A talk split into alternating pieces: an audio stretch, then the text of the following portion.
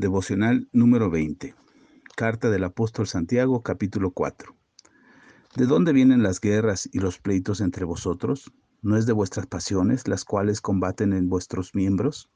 Codiciáis y no tenéis, matáis y ardéis de envidia y no podéis alcanzar. Combatís y lucháis, pero no tenéis lo que deseáis porque no pedís. Pedís y no recibís porque pedís mal, para gastar en vuestros deleites. Oh almas adúlteras, ¿No sabéis que la amistad del mundo es enemistad contra Dios? Cualquiera pues que quiere ser amigo del mundo se constituye enemigo de Dios. ¿O pensáis que la Escritura dice en vano, el Espíritu que Él ha hecho morar en nosotros nos anhela celosamente? Pero Él da mayor gracia, por esto dice, Dios resiste a los soberbios y da gracia a los humildes. Someteos pues a Dios, resistid al diablo y huirá de vosotros. Acercaos a Dios y Él se acercará a vosotros. Pecadores, limpiad las manos, y vosotros los de doble ánimo purificad vuestros corazones. Afligíos y lamentad y llorad. Vuestra risa se convierte en lloro y vuestro gozo en tristeza. Humillaos delante del Señor, y Él os exaltará. Hermanos, no murmuréis los unos de los otros. El que murmura del hermano y juzga a su hermano, murmura de la ley y juzga a la ley. Pero si tú juzgas a la ley, no eres hacedor de la ley, sino juez. Uno solo es el dador de la ley, que puede salvar y perder. Pero tú, ¿quién eres para que juzgues a otro? Vamos ahora a los que decís, hoy y mañana iremos a tal ciudad y estaremos allá un año y traficaremos y ganaremos, cuando no sabéis lo que será mañana. Porque, ¿qué es vuestra vida? Ciertamente es neblina que se aparece por un poco de tiempo y luego se desvanece en lugar de lo cual deberías decir, si el Señor quiere, viviremos y haremos esto o aquello. Pero ahora os jactáis de vuestras soberbias. Toda jactancia semejante es mala, y el que sabe hacer lo bueno y no lo hace, le es pecado. Nuevamente el apóstol Santiago menciona actitudes y comportamientos que frecuentemente recurren en nuestras vidas y que lamentablemente nos alejan de Dios. En este capítulo en particular hace mención de tres cosas muy importantes. La primera de ellas refiere a aquella amistad que queremos tener con el mundo. El mundo presenta ciertos estándares, ofrece ciertos privilegios, da ciertas posiciones que seguramente nosotros anhelamos y deseamos como si fueran para nosotros. El mundo va a ofrecer muchas cosas. El mundo es el plan, el deseo y los estándares que la sociedad ha establecido sin Dios. Cuando nos referimos al mundo, no nos referimos a la gente, nos referimos a los modelos, a las ideas, a los pensamientos que este mundo plantea como válidos, a los que deberíamos de aspirar y desear nosotros bajo los métodos que el mismo mundo plantea que deberíamos de seguir. Pero Dios nos ha dado el estándar, el estándar a seguir y el ejemplo que debemos cultivar en nuestras vidas, y es el ejemplo de nuestro Señor Jesucristo. Dios anhela que vivamos en esa perfección. Por supuesto que no es fácil, por supuesto que cuesta trabajo imitar a Jesús. Y mucha gente prefiere renunciar a ese esfuerzo por acercarnos más a Dios, siendo más como Jesús, y aceptamos el modelo que el mundo nos plantea. Las ideas, los pensamientos y los estándares que el mundo dice que deberemos de seguir son eh, aquello que nos ofrece bajo los métodos y bajo los principios que el mundo tiene. Pero sabemos que la Biblia nos pone un estándar mejor un ejemplo que deberíamos de cultivar y hacer. Leíamos en un capítulo anterior que deberíamos de ser hacedores de la palabra. Prácticamente parece imposible ser como Jesús. Y muchos prefieren alejarse de Dios y apartarse de Él para seguir los estándares de este mundo. Todo mundo lo hace, ¿qué tiene de malo? Esto es mejor. Y esos pensamientos son los que perjudican nuestro corazón. Generalmente cuando le pedimos algo a Dios y esperamos que un milagro pase en nuestras vidas en cualquier área de nosotros, estamos esperando que ese milagro suceda para ponernos al nivel y al tamaño de lo que el mundo plantea que deberíamos de estar. Tener un auto nuevo, una casa más grande, vivir de cierta manera, tener ciertos privilegios, una posición de poder, recurrir a la corrupción y al ejemplo que este mundo nos da para poderlo alcanzar es hacer amistad con el mundo. Generalmente cuando pedimos algo es porque queremos imitar a alguien, ser como alguien, buscar eh, tener la posición que alguien tiene o simplemente deseamos lo que otros más tienen. Pero el Señor quiere que no pidamos de esa manera, sino que confiemos en Él, que Él es soberano y que lo que Él pensó para nosotros es mucho mejor. La invitación de Santiago en esta parte es que nos dice que nos humillemos, que dejemos de anhelar las cosas que el mundo nos plantea, que dejemos de desear las cosas que aparentemente nos dan una felicidad, pero que en realidad no es una felicidad, que en realidad solamente son alegrías y satisfacciones temporales que seguramente pasarán, pero siempre anhelaremos tener algo más. Y cuando queremos tener algo más en el estándar de este mundo, siempre nos olvidaremos de Dios. Por eso dice que Dios nos anhela celosamente por medio del Espíritu Santo que está dentro de nosotros. Y el Espíritu Santo nos hablará y nos dirá qué es lo que conviene para nosotros. No es el exceso de abundancia, ni la riqueza, ni la posición de poder. Es la satisfacción personal de saber que estamos haciendo las cosas que Dios nos ha pedido. Y la mejor forma de alcanzarlo es humillándonos, humillándonos delante de Dios. Parece que esa alegría que el mundo nos ofrece debería de convertirse en llanto delante de Dios, un llanto de arrepentimiento, un llanto de súplica por la misericordia de Dios por habernos equivocado en el camino. Pero esa oferta que el mundo nos hace estará constantemente en nosotros. Se nos presentará delante de nuestros ojos como la mejor opción. Pero Dios nos dice que volvamos a Él, que nos acerquemos a Él. Y cuando nos acercamos a Él de manera sencilla y humilde, sencillamente Dios nos exaltará porque esa es la voluntad de Dios, que sus hijos, que su pueblo, que su iglesia, que aquellos que hemos creído en Él seamos exaltados, puesto por ejemplo, para que otros más que no han creído, que no conocen y que no saben este camino que Dios nos ha ofrecido y que hemos decidido seguir voluntariamente, es mucho mejor que lo que el mundo ofrece.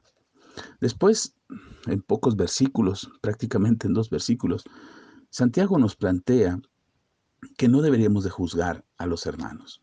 Sucede algo curioso. Generalmente cuando hablamos de otra persona, lo medimos con una vara distinta a la con la que nos medimos nosotros.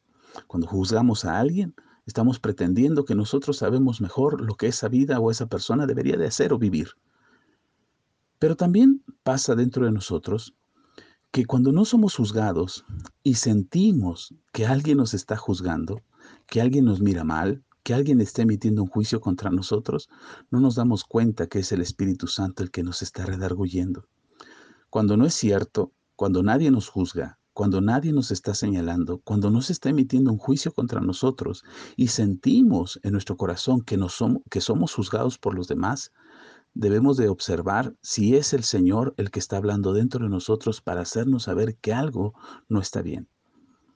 No podemos caminar por la vida emitiendo juicios por los demás. El mismo Señor Jesucristo nos advirtió que con la mira, con la misma vara que medimos, seremos medidos.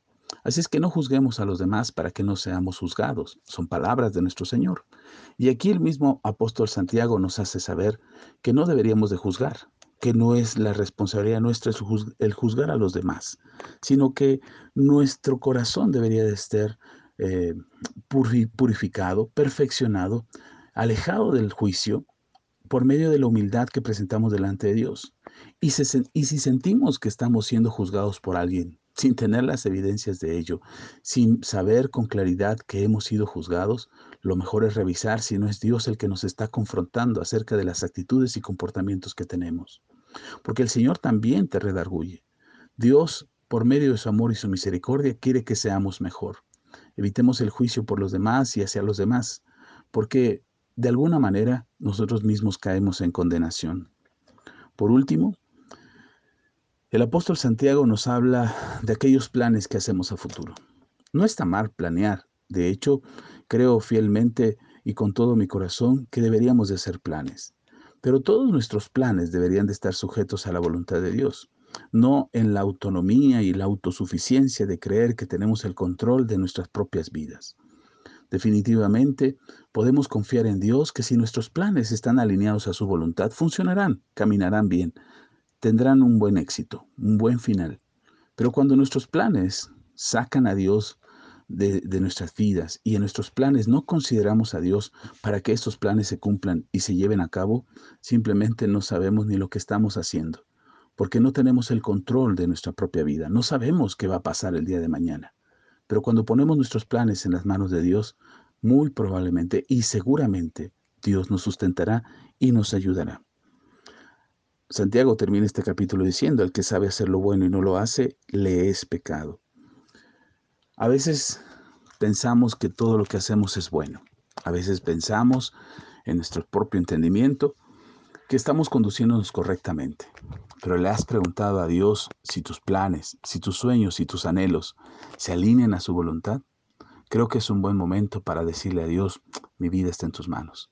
Haz como tú quieras y que sea tu voluntad. Porque tu voluntad es buena, es agradable y es perfecta. Oremos pues. Padre, te damos toda la gloria, la honra y la alabanza. Gracias por tu palabra, porque tu palabra es verdad. Ayúdanos a entender, Señor, cada día que yo necesito de tu presencia, que no tengo que anhelar las cosas que el mundo ofrece, ni el estándar, ni los prototipos, ni los ejemplos que el mundo me da para tener una vida como ella, ni de famosos, ni de políticos, ni de gente que está empoderada. Simplemente debo de anhelar en mi corazón que yo sea la persona que tú quieres que yo sea y que cumpla el propósito por el cual estoy en esta vida. Sé, Señor, y reconozco que me he equivocado, que he anhelado la vida de otros, que he querido tener la vida de aquellos que pasan delante de mis ojos, sus cosas, sus bienes, su propia familia, su propia vida. A veces ha sido un anhelo en mi corazón para tener esa vida. Pero hoy, Señor, te pido que limpies mi corazón, para que eso no sea, para que eso no pase, para que yo piense en ti y en tu voluntad, y en el perfecto diseño que me diste, para que yo viva en esta vida conforme a tu plan, y alcance mis propios sueños, pero siempre alineados a tu perfecta voluntad. No quiero ser juez de nadie, ni tampoco quiero sentirme juzgado por los demás. Quiero hacer tu voluntad y saber que eres tú quien me califica, que eres tú quien me aprueba en Cristo Jesús, que eres tú, Señor, el que vive en mi corazón. Y Señor, si estoy haciendo algo equivocado, si la soberbia de mi corazón me hace creer que yo estoy bien y que los demás están mal, que yo estoy actuando correctamente y que los demás están actuando de manera incorrecta, Señor, alinea mi corazón a tu corazón, para que eso no esté en mis ojos, ni siquiera en mis oídos, mucho menos en mi boca. Yo quiero hacer tu perfecta voluntad y vivir conforme a tu plan. No quiero juzgar a nadie. Si alguna vez yo he emitido un juicio contra alguien con argumentos, con fundamentos, con razones válidas, pero he juzgado a alguien, te pido que me perdones. Limpia mi corazón, yo quiero ser como tú, que estando en la cruz del Calvario pediste perdón por aquellos que te crucificaban, diciéndole al Padre, Padre, perdónalos, porque no saben lo que hacen. De la misma manera, Señor, que mi corazón esté limpio para perdonar y para no emitir juicio contra nadie. Y si en mi corazón siento, Señor, que hay algo que debo de corregir, que hay algo que estoy haciendo mal, que no esté buscando culpables creyendo que alguien me está juzgando, sino que entienda que es tu Espíritu Santo quien me está hablando para que yo me corrija y viva más conforme a tu perfecta voluntad. Señor, todos mis planes están en tus manos. Si mañana me das la vida, si tengo oportunidad de alcanzar mis sueños, Señor, será porque tú me lo has concedido. Hoy te pido perdón si te he sacado de mis planes y de mis sueños y de los anhelos de mi corazón. Te pido que me perdones porque todo lo que haga y todo lo que quiero hacer, Señor, se alinea a tu perfecta voluntad. Definitivamente, si hay algo que tú me concedas hacer y lograr el día de mañana, será por tu infinita misericordia, por tu amor inagotable. Gracias, bendito Padre, te doy porque sé que tú hablas a mi corazón y que no me dejarás que tu Espíritu Santo me guiará y me sustentará para que mi vida se conduzca de una mejor manera, haciendo tu perfecta voluntad. Gracias Dios, en el nombre de Jesús. Amén.